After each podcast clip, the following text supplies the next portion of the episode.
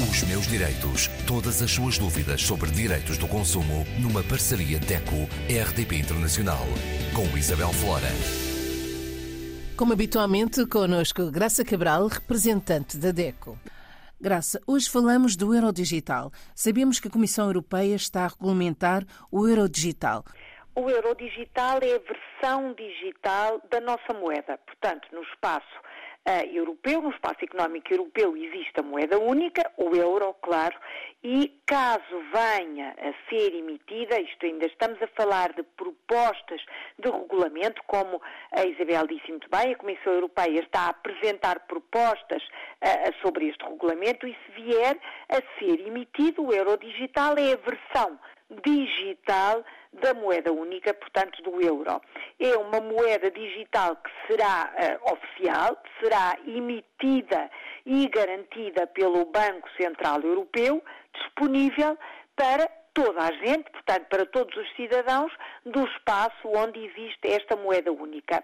O euro digital, uma vez emitido, e como eu volto a reforçar, ainda estamos no campo da hipótese, uma vez emitido e uma vez uma realidade, será distribuída pelos prestadores de serviço e pagamento aos cidadãos e empresas. Portanto, eu, cidadã, vou, ah, enfim, a uma empresa pagar, por exemplo, o meu serviço de fornecimento das telecomunicações, a empresa também tem em vigor o euro digital e não pagamos com a moeda física, pagamos através desta moeda digital. Portanto, estamos a falar de uma uh, realidade que é digital, não é física, mas que tem a garantia do Banco Central Europeu. E é este ponto que distingue o euro digital das criptomoedas.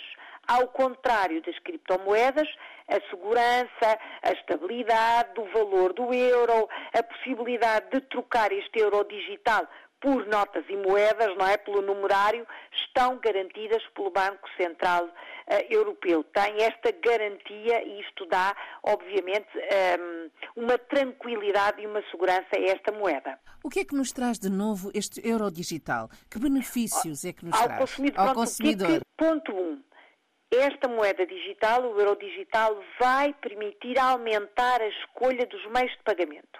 Ou seja, o consumidor pode efetuar pagamentos digitais em euros em qualquer zona uh, do espaço que tenha moeda única. Por exemplo, eu não tenho comigo o cartão Visa.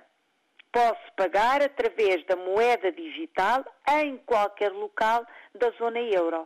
É uma facilidade e é uma variedade na escolha dos meios de pagamento, para além do numerário, para além dos cartões, para além, por exemplo, do MBWay onde é aceito, para além até dos cheques que já estão em desuso, mas que ainda existem, nos locais zona euro podemos efetuar pagamentos digitais. Esta é uh, uma um alargar das possibilidades de pagamento para o consumidor. Estabelece ainda a possibilidade de fazer estes pagamentos mesmo em situações sem acesso à internet.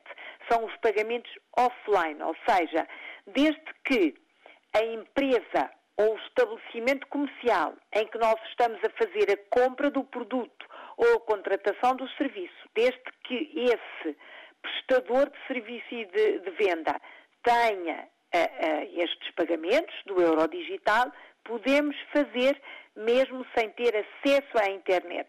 Portanto, o consumidor poderá fazer este pagamento digital, mesmo que uh, o consumidor não tenha conta bancária, se houver o pagamento offline, pode fazer os pagamentos desta forma.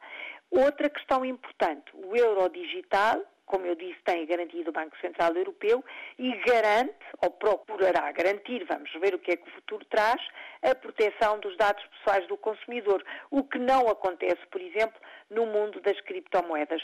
Digamos que isto é assim um traço muito geral do que é esta possibilidade que está a ser estudada e que a DECO tem analisado, claro, uh, e que temos uh, discutido, avaliado até para uh, que o euro digital traga vantagens reais e não problemas aos consumidores, porque problemas já que nós temos, não é? Portanto, o que nós consideramos é que temos que, tem que ser analisada esta proposta, que é interessante numa primeira leitura para os consumidores, sobretudo porque tem a aceitação obrigatória do numerário também e porque tem um acesso mais alargado a todos os consumidores, mesmo aqueles que não têm conta bancária. Portanto, vamos ver o que é que o futuro traz, mas para já parece ser um passo interessante na democratização dos pagamentos digitais. Muito Com bem. segurança, claro. Com segurança, que é importante. Os meus direitos. Graça, para a semana, do que é que vamos Semana, falar? Vamos falar de férias, estão aí, eh, e dos famosos problemas com a bagagem que já começaram a trazer dissabores ao consumidor e reclamações na nossa associação.